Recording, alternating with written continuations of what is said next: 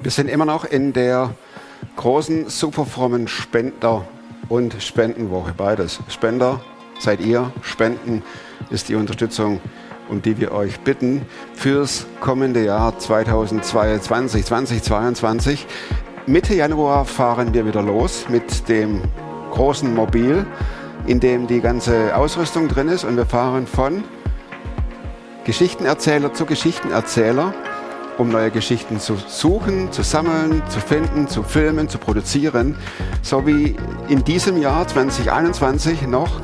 Und auch im nächsten Jahr möchten wir jeden Montag eine Sendung veröffentlichen. Jeden Montag neu. Dafür brauchen wir 100.000 Euro. Das ist, und es klingt auch, 100.000 Euro, aber Equipment. Heute ging eine Bestellung raus für Kamera, für Objektiv und so weiter wir brauchen Stative, wir brauchen Licht und vor allem Ton. Ton ist ein bisschen ein Problem, das wisst ihr, die ihr uns öfter zuschaut. Wir äh, kämpfen ein bisschen mit dem Ton, ist alles alt und gebraucht. Aber wenn man bedenkt, dass wir vor drei Jahren, jo, vor drei Jahren noch mit, mit einem iPhone, ich habe jetzt keins da, und eine, zwei iPhone und einer kleinen Kamera anfingen und gerade mal 60, 60 Abonnenten auf YouTube hatten jetzt sind wir über 9000, das ist unglaublich. Und allein im letzten und im vergangenen Monat waren es 25.000 Stunden. 25.000 Stunden superfromme Filme wurden angeschaut. Das ist unglaublich viel. Und da brauchen wir einfach das entsprechende Equipment.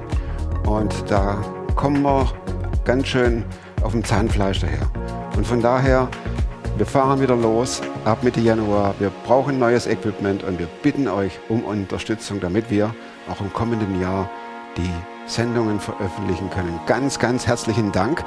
Das ist echt ein großes Vorrecht zu erleben, wie Spende für Spende reinkommt. Vielen, vielen Dank. Die Geschichte, die jetzt kommt, die ist unglaublich. Da wird neunjähriges Mädchen von der Mama angewiesen, doch ihre, äh, sich größere Gummistiefel anzuziehen, damit da besser Marihuana reinpasst, um das Rauschgift über die Grenzen zu schmuggeln. Die Mutter schwer, drogensüchtig, Alkoholikerin. Ich sage jetzt nicht missbraucht, aber gebraucht ihre Tochter, um sich ihre Sucht zu finanzieren, denn den Stoff verkauft sie.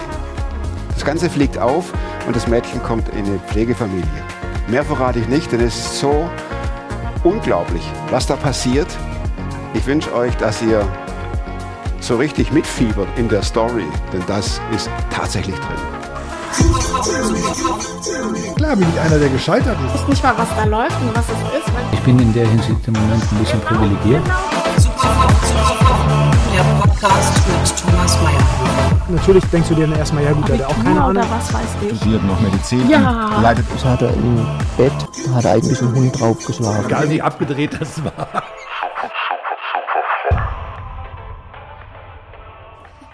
Ich habe auf deinem Instra, äh, Instra, Insta, Instra, Instra, ja, vielleicht ein neuer Begriff, äh, Channel, immer wieder gelesen, dass du so Verknüpfungen machst zu früher. Und da schreibst du irgendwie von, äh, schreibst du von, sagen wir mal vorsichtig, nicht ganz so schöner Kindheit. Ja. Äh, freche Uschi, Ja. ähm, Messi-Haushalt, Ja. nicht wissen wohin. Ja. Und da dachte ich, ich schreibe dich an. Wir sehen uns zum ersten Mal. Ja. Ich habe nur die paar Fitzelchen und dachte, erzähl mal Kommst aus deinem vorbei? Leben. So cool. Die Frage, erzähl mal aus deinem Leben. Ich liebe sie, die Frage. Du hast das Wichtigste, glaube ich, zusammengefasst. Keine, Okay, das war's. Ich danke dir für dein Gespräch. keine, keine schöne Kindheit, so hat es definitiv angefangen. Papa sehr, sehr früh verloren mit drei und dann bei der Mama gewesen mit Bruder, die leider sehr, sehr drogenabhängig. Die und Mama? Genau, dementsprechend halt auch psychisch krank und dadurch entsteht ein Messi-Haushalt, weil natürlich keiner aufräumt. Und Ab wann hast du gecheckt, dass sie drogenabhängig ist? Also ich glaube, gewusst habe ich es von Anfang an, aber gecheckt mit 15, 16, was es wirklich bedeutet. Da habe ich schon gar nicht mehr in der Familie gelebt, weil am Anfang ist die Familie ja normal. Und alles, was die Eltern machen, ist normal. Und das Ja. sind gute Menschen und alles, was sie tun, ist okay. Natürlich gibt es immer so Vergleiche mit anderen Familien, wo man denkt, ha, da müssen die Mädchen mit neun Jahren irgendwie nicht spülen. Ich muss zu Hause immer spülen, wenn ich einen Teller möchte zum Essen. Wenn wir mal von Tellern essen. Ähm, ja, so, das weiß, weiß ich schon so im Nachhinein, aber es war nie, meine Familie ist schlechter oder anders oder komisch. Ne, war deine Sondern Familie. es ist meine Familie. Genau, ich durfte nicht so oft Kinder mit nach Hause bringen. Und wenn die mal da waren, wollten sie auch nicht so gerne wiederkommen. Habe ich aber damals auch nicht verstanden. Fand ich aber gut, weil dann bin ich halt lieber zu anderen gegangen und habe da normale Familie erlebt. Und hatte auch tatsächlich bei Freunden immer Glück.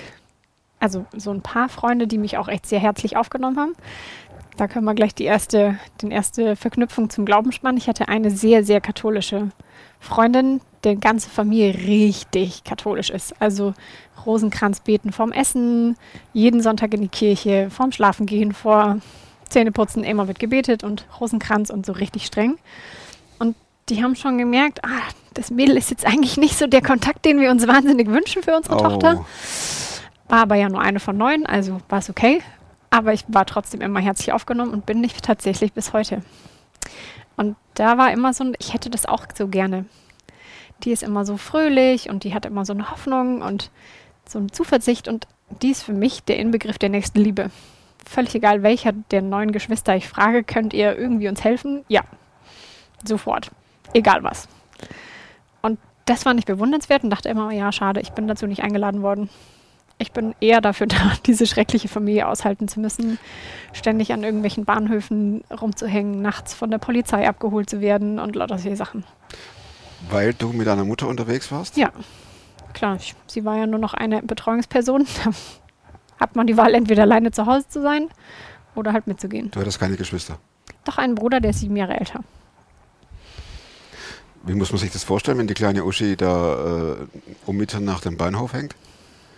Angst besetzt oder Nee, äh, also sauer auf die Mutter? Oder? nee, gar nicht. Ich glaube teilweise eher cool, weil wir auch schräge, coole Sachen gemacht haben. Also ich war halt mit neun auf der Love Parade damals. Das durften Freundinnen natürlich nicht. In Berlin oder in Zürich? In Berlin. Genau. Zwischen den ganzen Ravern. Mit dem Bus Hast auch dahin gefahren und so. Ja, genau. Dreimal. Also bis ich Ja. elf war, war ich dreimal auf der Love Parade. Das ist cool. Man wird auch einen Tag früher aus der Schule geholt. Auch cool. also an sich war es damals irgendwie schon cool. Und ich war schon besonders, bei dem einen Teil halt besonders cool und bei dem anderen Teil besonders fürchterlich. Wo ich dann natürlich auch mal verprügelt wurde, weil die gemerkt haben, boah, die ist ja voll anders. Äh, kam die Polizei nach Hause? Das eine Mal, als sie meine Mutter dann verhaftet haben. Das weiß ich zumindest noch.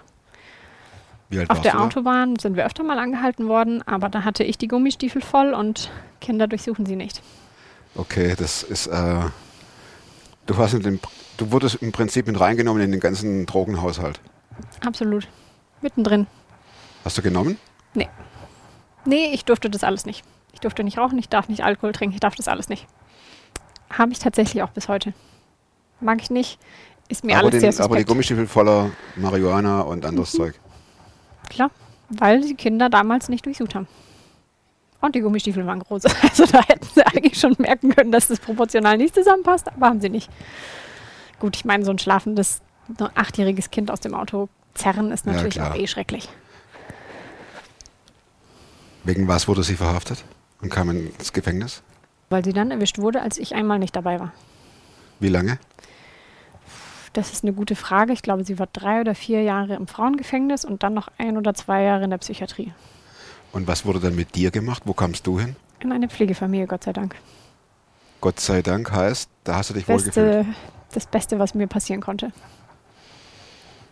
Klingt fürchterlich, die Vorstellung, du bist Naja, zwölf Jahre alt, nach, irgendwann nachts kommt die Polizei, durchwühlt dein komplettes Haus, verschwindet wieder, am nächsten Tag steht eine Frau vor deiner Tür und sagt, du darfst jetzt einen Rucksack packen, wir gehen jetzt.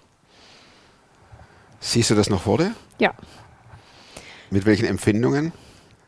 Gut, Damals nicht, war nicht ich von heute, sondern damals, ne? Genau, damals war ich total sauer, weil ich natürlich schon einen Plan hatte, wo ich jetzt hingehe. Ich wollte natürlich eine Freundin besuchen gehen, weil ich mir gedacht habe, mir doch egal, die kommt eh ständig nicht heim, ob sie jetzt einen Tag mehr oder weniger nicht heimkommt. Ah, Als ich es dann gecheckt habe, hatte ich sehr viel Angst um meinen Bruder, weil ich nicht wusste, was passiert mit ihm, wenn ich gehe. Dann ist er ganz alleine. Und dann bin ich in der Familie angekommen und dachte, wow, ich glaube, jetzt krieg auch ich eine Familie. Also eine richtige Familie. Mit Hund und Haus und Geborgenheit und jemand Eigenes macht mir ein? Pausenbrot. Mhm. Gut, das hatte ich vorher schon. Bei zwei Kindern ist es in so einem kleinen Haus nicht schwierig, Mhm. aber kein Chaos mehr. Hast du noch Kontakt zu deiner Mutter? Wieder. Das hat ganz lange, ganz lange hatten wir keinen, weil ich gemerkt habe, ich kann nicht, weil sie auch psychisch krank ist und das mich sehr, sehr belastet hat und ich immer das Gefühl habe, ich muss mich zwischen zwei Müttern entscheiden. Und das war fürchterlich. Als ich 16, 17 war, immer so zwischendrin zu sitzen. Die eine ist irgendwie genetisch meine, aber die andere habe ich lieb, als wäre sie meine. Und dann habe ich irgendwann den Cut gesetzt und gesagt, das kann ich nicht. Ich will, dass du mich in Ruhe lässt. Du hast es verbockt, ist nicht meine Schuld. Ich lebe jetzt mein Leben. Und als ich da so gesättigt, gefestigt war, wusste ich, okay, jetzt kann ich ihr die Chance geben und ich will ihr den Frieden geben. Den brauche ich für meinen Frieden auch.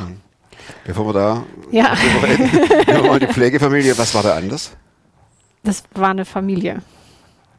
Genau, also zwei Eltern, die mit aufstehen, die einem Pausenbrot machen, die frisch kochen, die fragen, was isst du gerne?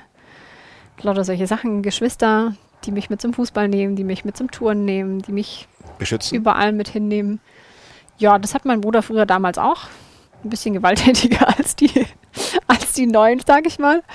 Ähm, also, weil mich hat niemand angefasst, weil sie wussten, puh, wenn sie sich mit meinem Bruder anlegen, dann gibt es richtig auf die Gibt's Nüsse. richtig auf die Nüsse. Genau, das war da nicht, aber die Familie ist sehr angesehen gewesen in dem Dorf, deswegen habe ich dann relativ schnell dazugehört. Trotzdem bleibt man, glaube ich, eine andere Rolle.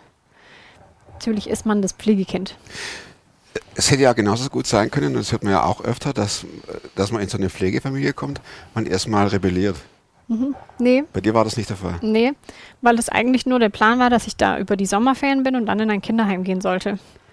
Und ich wusste, wenn ich meinen Arsch retten will, dann muss ich jetzt alles geben. Das hast du mit neun schon gecheckt. Zwölf war ich, Entschuldigung, zwölf. genau. Ähm, ja, scheinbar. Da erinnere ich mich nicht so wahnsinnig dran, aber das kriege ich immer wieder erzählt. Dass ich dann wirklich an den Füßen hänge und wimmere und sage, bitte, bitte, bitte, bitte, bitte, behaltet mich. Weil ich meine, Heimkinder haben ja noch einen schlechteren Ruf als Pflegekinder. das will man ja auf gar keinen Fall. Und da wusste ich ja auch gar nicht, wo ich hinkomme und hatte auch wahnsinnig Angst, wieder zurück zu müssen. Hätte ja dann sein können, dass sie dann sagen, okay, dann muss ich in irgendein Kinderheim, das bei ihr in der Nähe ist. Und der Plan wäre da sicherlich gewesen, dass ich wieder zurück zu ihr muss. Und irgendeine innere Stimme hat gesagt, das willst du nicht. Das geht gar nicht. Nee. Hast du sie ab und zu besucht, deine Mutter? Ein einziges Mal jeweils. Einmal im Gefängnis, das fand ich super gruselig. Und einmal in der Psychiatrie, wo sie gesagt hat, du musst keine Angst haben, das sind keine Verbrecher, nur Verrückte. Hm? Hm. Macht jetzt bei so einem, ich glaube, ich war 15, nicht weniger Angst. Ja. Und auch danach habe ich beschlossen, das, das mache ich nicht nochmal. Da Du musst das ja viel beschließen, ob das jetzt neun war, ich gebe die Love Parade oder zwölf, ich bin bei der Pflegefamilie, du musst das ja immer schon Verantwortung für dich übernehmen. Du konntest dich nicht so fallen lassen wie Kinder, Mhm. wo man weiß, Papa, Mama checken das ein bisschen ab und äh, moderieren das an, was gut wäre. Das musstest du entscheiden. Du Genau. wissen. Also ich habe dann nach einem Vorfall auf der Arbeit eine Psychotherapie angefangen. Absolut Gold wert, kann ich auch echt jedem empfehlen, dann guten Therapeuten zu suchen. Im Endeffekt war ich das Schutzschild der Familie. Ich musste immer der Sonnenschein sein, Ja. weil man natürlich gemerkt hat, irgendwas stimmt in dieser Familie nicht. Aber sie haben mich dann gefragt und ich habe gesagt, nein, das ist die beste Familie, die ich mir vorstellen kann. Das ist alles wunderbar. Und immer gelächelt und ich war gut in der Schule. Ich musste dieses ganze Bild wahren, dass wir nicht auffliegen. Und das war meine Rolle sehr, sehr lange. Sehr, sehr lange war ich der Sonnenschein, immer alles gut macht, immer lieb ist, zu allem Die Ja auch sagt. in der, die, ja genau, die auch in der Pflegefamilie äh, auch wieder die Gute Sunshine. sein muss, weil sonst muss sie gehen. Mhm. Du sagtest gerade, dass du äh, auf Arbeit zusammengebrochen bist. Nee, ich wurde tatsächlich verprügelt. Ich habe dann gedacht, ich will das zurückgeben. Das habe ich relativ schnell gemerkt. Ich meine, wenn man in einer Pflegefamilie aufwächst, hat man viele Kinder und kommt schnell in diese soziale Rolle rein, wo ich gemerkt habe, das finde ich gut und ich will da was zurückgeben. Und dann habe ich die Ausbildung zur Erzieherin gemacht. Und warum auch immer habe ich gedacht, ich bin die Richtige für eine geschlossene Gruppe. passt das irgendwie alles so Genau. gar nicht. Ne? Also schon klar, Genau, ich glaube, es passt sehr aber wenn man gut, für dich denkt, weil die Kinder oder die Jugendlichen teilweise auch immer gemerkt haben, okay, wenn die sagt, ich weiß, wie du dich fühlst, fühlt sich das anders an. Weil ich weiß, wie es sich anfühlt. Und ich auch ganz oft die Kinder gerade in Teamsitzungen in Schutz nehmen konnte und sage, ihr wisst nicht, wie sich das anfühlt. Also ein ganz anderes Verständnis für diese Kinder auch. Aber manchmal dann auch vielleicht einen Ticken zu viel Mitleid, weil mich dann eben eine erwischt hat, die, die war ganz neu und wollte halt wieder ausbrechen und ich war alleine im Dienst und habe die Tür aufgemacht. Also die waren auch richtig abgeschlossen und habe ihr die Tür aufgemacht und dann weiß ich nur noch, wie ich am Boden lag und sie mir den Schlüssel von der Hose reißt und davon geht. Und das war dann so der Auslöser, wo ich gedacht habe, okay, jetzt kriege ich echt Angst auch vor meiner Arbeit. Jetzt muss ich was tun. Jetzt muss ich mir Hilfe suchen. Und dann war erst das ganz viel das Thema, diese traumatische Erfahrung, Gewalt zu erfahren. Und dann haben wir den ganzen Rattenschwanz kam alles raus. mit aufgearbeitet. Ja, wo mir aber viele Sachen erst bewusst wurden, weil wie gesagt, diese Familie war völlig normal, in der ich aufgewachsen bin. Und dann wurde immer mehr so, ha, so normal war die gar nicht. Und dann erst mal zu verstehen, krass, ich war krass verwahrlost. Also so richtig RTL 2-like. Mit Messi Haus und mit nichts zu essen und mit Mäusen im Bett schlafen und lauter solchen Dingen. Und mit nachts auf dem Bahnhof abhängen Genau. und mit Drogen in den Schuhen Ja, und mit Love Parade abdancen. richtig. Eigentlich ein Wunder, dass du heute so vor mir sitzt, oder? Definitiv. Ja. Wenn Ja. ich mir das so vorstelle, äh, ich kenne solche Haushalte, inklusive Mäuse und Ratten. Ich habe eigentlich eher, muss ich bekennen, die Erfahrung, dass die Kids komplett abstürzen. Ich würde sagen, mein Bruder ist so ein bisschen die, die Mitte. Er ist nicht komplett abgestürzt. Er hat es auch irgendwann geschafft, clean zu werden, aber er hat es nie wirklich geschafft. Keine Ausbildung, keinen Job, kein festes Zuhause, keine festen Freunde, kein Rückhalt. Und langsam, also der wird jetzt 40, langsam kommt so ein bisschen die Einsicht, vielleicht hattest du an manchen Stellen doch recht, dass unsere Kindheit nicht so toll war weil der auch irgendwann den Kontakt abgebrochen hat und gesagt, du spinnst ja komplett, wir hatten die coolste, wir hatten die coolste Kindheit von allen. Wir waren in Disney World, wir sind dreimal am Tag ins Kino, wir hatten alles. Weil wir natürlich auch gut Kohle verdient haben, ne? Wer Drogen vertickt, hat erstmal Kohle. Hast du auch vertickt? Nee, nee, da war ich ja zu klein. Naja, aber du warst wahrscheinlich dabei, oder? Ja, Zieh mal was aus deinem Schuh raus. klar. Ich glaube, im Endeffekt hatte sie natürlich den Fehler, beides zu verticken und selber zu nehmen. Ja. Das ist ja Ja, das ist äh, bekanntermaßen keine nicht. gute Kombi. Genau. Überhaupt nicht. Wann kam so die Veränderung in der Uschi? Bei der Pflegefamilie? Da auf jeden Fall, Da weil da ganz an. viel Sicherheit war. Ja. Aber das war ja trotzdem noch äh, Spielhalle, sage ich jetzt mal. Ne? Mhm. Da wurde gespielt. Ich glaube dann definitiv die Psychotherapie. Dann Ja. sind wir ausgezogen, dann haben wir alleine gewohnt, dann war ich ganz viel mit mir alleine auch konfrontiert und bin ganz oft zusammengebrochen. Also ich hatte da meinen Partner schon und wenn der eine Woche weg war, habe ich nicht mehr gegessen, bin nicht mehr aus dem Haus, habe nur noch geweint. Und ich wusste aber eigentlich gar nicht so wirklich warum. Du warst ja ein Wrack, oder? Voll. Aber auch wenn er da war, war alles gut. Mhm. Und wenn er nicht da war, dann wurde es schlimm. Woher kommt es, dieses Verhalten? Naja, ich glaube, endlich habe ich jemanden, der für mich da ist. Und dann ist der weg. Und dann ist Und der wer weg weiß, und ob er- der wiederkommt. Weil diese Ja. Erfahrung, Menschen verschwinden einfach, hatte ich ja öfter. Mhm. Also von Tod, Tod vom Papa, der plötzlich weg ist und nicht mehr wiederkommt. Mama wird verhaftet, kommt nie mehr. Bruder bricht den Kontakt ab, kommt nie mehr. Großeltern, die ich lange erstmal nicht gesehen habe, weil die ja davon auch gar nichts wussten. Komplette Freunde, die ich ja bis auf eine nie mehr gesehen habe.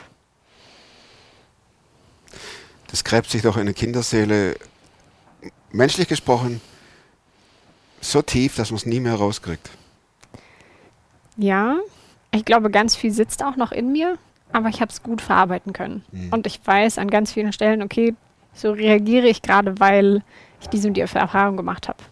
Musst du dich dann oft selbst feedbacken? Ja, Ich mache das jetzt so aus dem und dem ich kann Grund, das auch weil... mittlerweile auch sehr gut erklären. Okay. Also gerade wenn ich dann merke, okay, andere kommen mit mir gerade, also das ist viel weniger geworden und ich glaube, ich bin ein sehr angenehmer Mensch. ähm, Also weil ich bei natürlich mir auf jeden Fall. sehr sehr lieb erzogen wurde. Ich Mhm. musste ja immer lieb sein und das passt sehr gut. Ich war auch immer Lieblingsschülerin und das war alles okay. Aber eher dieses Nein sagen war ganz lang schwierig. Mhm. Oder in manchen Situationen zu weinen oder es ganz schlimm zu finden, wo andere dann denken, das ist jetzt nicht so schlimm. Warum ist es für dich gerade so schlimm? Und dann muss ich es reflektieren und weiß wieder, ja, okay, weil Gab es einen Punkt, wo du sagtest, ich mache den ganzen Scheiß nicht mehr mit? Ich bin, ich bin mit dem Leben überlastet? nee, Du warst ja super smiley, immer on top und nach außen die Strahlefrau. Ich hatte viele Momente, wo ich nicht mehr konnte, aber aufgeben war keine, war keine Option, Mhm. weil meine Mutter aufgegeben hat und mein Papa hat aufgegeben und mein Bruder hat aufgegeben. Also diese drei Menschen, die für mich alles andere als positiv in meinem Leben waren, sind die Menschen, die aufgegeben haben und ich wusste, das werde ich nicht. Hat dein Ich Papa werde sich das Leben niemals so. genommen? Ja, Darf man das was veröffentlichen? ich oder? auch ja, lange nicht wusste und ich bei einem Besuch bei meiner Mutter dann mal so nebenbei erfahren habe. Ja, dann macht es Sinn, wenn du sagst, jeder hat sich äh, verabschiedet und sein ja, eigenes Ding meine durchgezogen. Mutter sitzt ganz ehrlich da und sagt, ich warte auf den Tod, ich bin nur ein Angsthase und nimm's mir nicht. Weil sie sitzt mittlerweile im Altersheim und wartet auf den Tod. Weil sie niemanden mehr hat, weil sie nichts in ihrem Leben hat und sie ist 65. Also das ist jetzt auch kein Alter, wo man denkt, Nö, da, da, da starten viele nochmal durch. genau. Mhm. Kann sie auch nicht. Also körperlich ist sie komplett kaputt. Aber, Aber, gut, äh, wer so viel Oder ist noch Ja. auf Tabletten? Alkohol glaube ich nicht, dass sie ganz geschafft hat. Wobei ich in so einem Altenheim auch nicht weiß, ob man da dann, Ob irgendeiner was zusch zuschiebt oder nicht. das weiß ich nicht. So eng bin ich nicht dran, weil ich da auch sagen muss, ist nicht meine Baustelle. Ja, zu Recht natürlich auch. Ne? Mhm. Du sagtest vorhin, dass du äh, bei Leuten warst, als Neunjährige oder so, die äh, katholisch waren, Mhm. mit Rosenkranzbeten und so weiter. War das für dich der erste Kontakt mit Gebet, Gott, Kirche? Mm, nee, ich bin getauft und ich bin zur Kommunion. Firmung habe ich dann verweigert, weil ich keinen Bock mehr hatte. Ähm, meine Trotz Großeltern. Lächeln? Trotz ja, Lächeln und Strahlen? Warum war hast du das verweigert? Halt, weiß ich nicht. Da, das war uncool Ah. damals. Da hatte ich keine Lust drauf. Und auch kein und auch nicht zu diesem, zu diesem Ding hingehen. Und ich fand die Kommunion tatsächlich auch einfach für mich nicht schön, weil alle hatten weiße Prinzessinnenkleider und meine Mutter hat gedacht, so ein gelbes Blümchenkleid wäre auch eine ganz tolle Idee. Aus dem Sack. Naja, wir hatten dann so eine Kutte drüber, deswegen war es nicht ganz so schlimm, aber ja, das war so ein Vorführen und alle haben wieder gemerkt, Die nicht. die gehört irgendwie Ja, nicht dazu. Uschi, aber Entschuldigung, da- ist, von heut, da ist heute nichts mehr da? Wie dass ist du denkst-? In dir, dass du denkst, ich muss ein bisschen stylischer rumlaufen und ich, ich möchte es den Leuten zeigen? Absolut stylisch herumlaufen, glaube ich nicht. Aber ich will schon jemand Besonderes sein, aber nicht auf der oberflächlichen Art. Ja. Aber ich wollte immer jemand sein und ich war in meiner Welt nie jemand. Und jetzt kann ich jemand sein. Ob jetzt in der pädagogischen Richtung, wo ich für manche Kinder sehr, sehr gut sein kann, oder in der fotografischen Richtung, wo ich weiß, okay, ich kann Erinnerungen schaffen, die sehr, sehr wertvoll sind. Back to katholische Kirche. Meine Großeltern waren evangelisch. Ja. das war halt so, das gehört irgendwie dazu. Aber ich glaube, so ein bisschen gläubig würde ich es jetzt beschreiben, war ich immer, weil mein Papa war natürlich im Himmel und es ist ein Schutzengel, der jetzt auf mich aufpasst. Ah, okay. Das war so der Solche Tenor in der Geschichten. Und Familie. Irgendwie hatte ich schon immer das Gefühl, ob, also damals natürlich, er beschützt mich, aber irgendwas beschützt mich. Mhm. Weil irgendjemand hat ja dann Definitiv. auch gesagt, hey, okay, bevor es jetzt völlig eskaliert, holen wir dich da mal raus. Wo, wo, wann begann es so mit dem Glauben ein bisschen intensiver zu werden? In der Pflegefamilie? Nee, da tatsächlich nicht.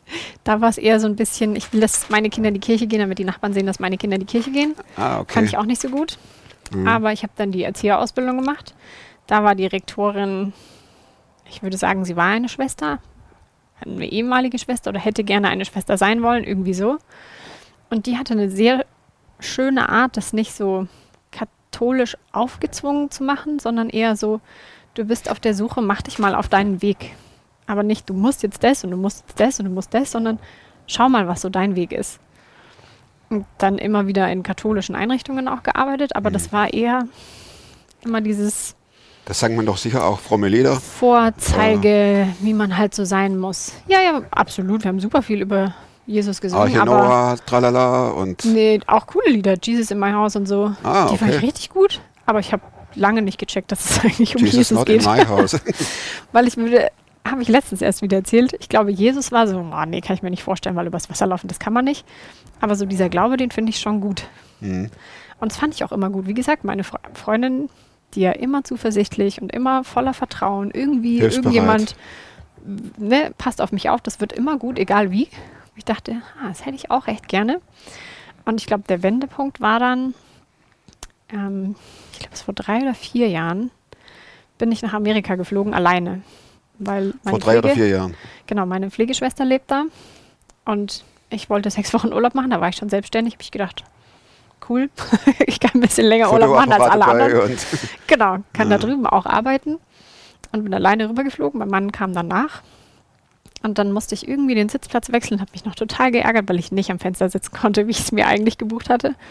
Und dann kommt so eine wunderschöne junge Dame rein und ich habe schon gedacht, wow, die hat so eine Ausstrahlung, ich bin übelst begeistert. Und die setzt sich ausgerechnet neben mich und es war so, okay, krass. Und irgendwann schlägt ihr ihre Bibel auf und ist so richtig am Studieren mit Unterstreichen und Anmalen und was hinschreiben. Und dann dachte ich, oh krass, du bist echt creepy. Sitzt du hier und liest deine Bibel, das ist schon echt hart. du mit deinem Aussehen. Ja, genau. Das war so, hat überhaupt nicht zusammengepasst in meiner Welt. Und dann sind wir irgendwann ins Gespräch gekommen und dann habe ich ihr genau diese Geschichte erzählt. Ich gesagt habe, eigentlich hätte ich voll gerne diese goldene Eintrittskarte. Und ich hätte es voll gerne als Kind irgendwie gelernt, weil ich ja die gläubigen, Die goldene frommen Eintrittskarte Leute in den sehe. Himmel. Genau. Naja, zum Glauben dazu zu gehören. Ah, okay. Zu dieser Jesus-Gemeinschaft dazu zu gehören. Green ich gehöre nicht dazu, hat mich ja niemand dazu eingeladen. Mhm. Und dann hat sie gesagt, ja, hey cool, dann lade ich dich jetzt ein. Und ich, "Mm, okay. Und sie, ich bete für dich. Und dann halt mit diesem Flugzeug. Okay. So ein bisschen klein gewachsen, dachte, naja, kann ja nicht schaden. Und dann Gebet hat war sie ja dir nicht fremd. Selber gebetet. Ne, Ich meine im so- Job. Ja, aber halt, jedes Tierchen hat sein Essen, jedes Mhm. Trinkt mir von dir, oder wie es heißt. Genau. Mhm. Ähm, aber nie so richtig. Und dann spricht sie das und mein Satz ist immer, du bist es wert. Und genau dieser Satz kommt in meinen Kopf. Du bist es wert, dabei zu sein. Und das war echt verrückt. Und da war ein riesiges freikirchliches Festival, wo sie hingeflogen ist. Und dann hat sie mich dazu eingeladen und ich dachte, okay, das ist ein bisschen abgefahren. Ich bin dann auch nicht hin, aber man konnte sich auf Facebook anschauen. Und dann war plötzlich die Welt offen für Worship, für ganz andere Predigten als katholische Pfarrer in der Kirche sagen, wo ich Licht erzähle, weil ich sie so langweilig finde.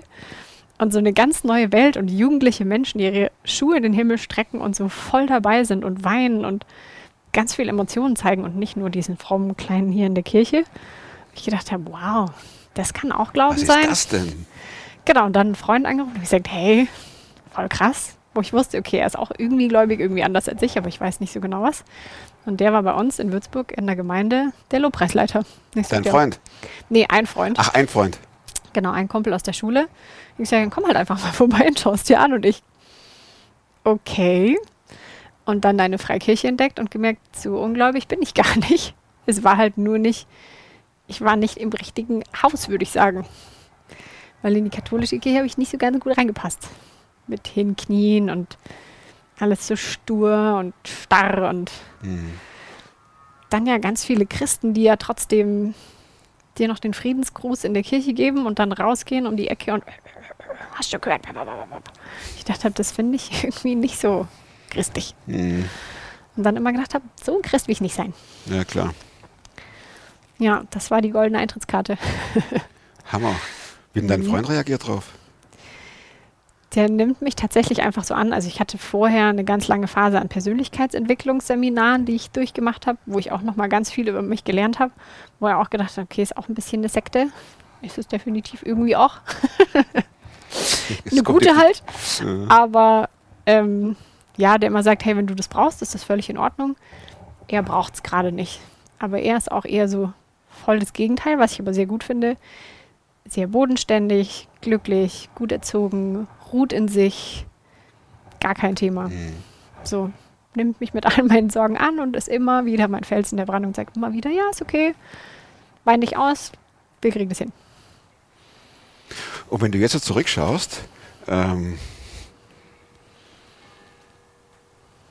kannst du mit der kleinen, verwahrlosen Uschi leben? Hast du da Frieden geschlossen?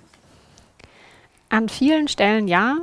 Manchmal gibt es noch so Punkte, wenn ich dann eben wegen manchen Sachen besonders bestürzt bin und weine, wo ich denke, die sind jetzt wirklich nicht schlimm, warum müssen wir schon wieder so viel weinen? Oder manche Eigenheiten, wo ich denke, wo das halt noch so ein bisschen rauskommt. Manchmal fühle ich mich auch noch so ein bisschen kindlicher als andere 32-Jährige, wo ich auch denke, okay, ich glaube, mein inneres Kind muss manchmal einfach auch noch ein bisschen betütelt werden. Ich kann auch noch bis zum Umfallen kuscheln, wo ganz viele sagen, oh Gott, ich kann es nicht ertragen, so viel Nähe. Ich muss da einfach immer noch was aufholen. Solange sein Mann aushält? Ja, das tut er. Und ich hole es mir dann auch von Freundinnen oder so. Oder in der, unserer Familie ist Drücken einfach sehr, sehr wichtig, zum Glück. genau, da kann man sich dann auch holen. Wer ist Jesus für dich?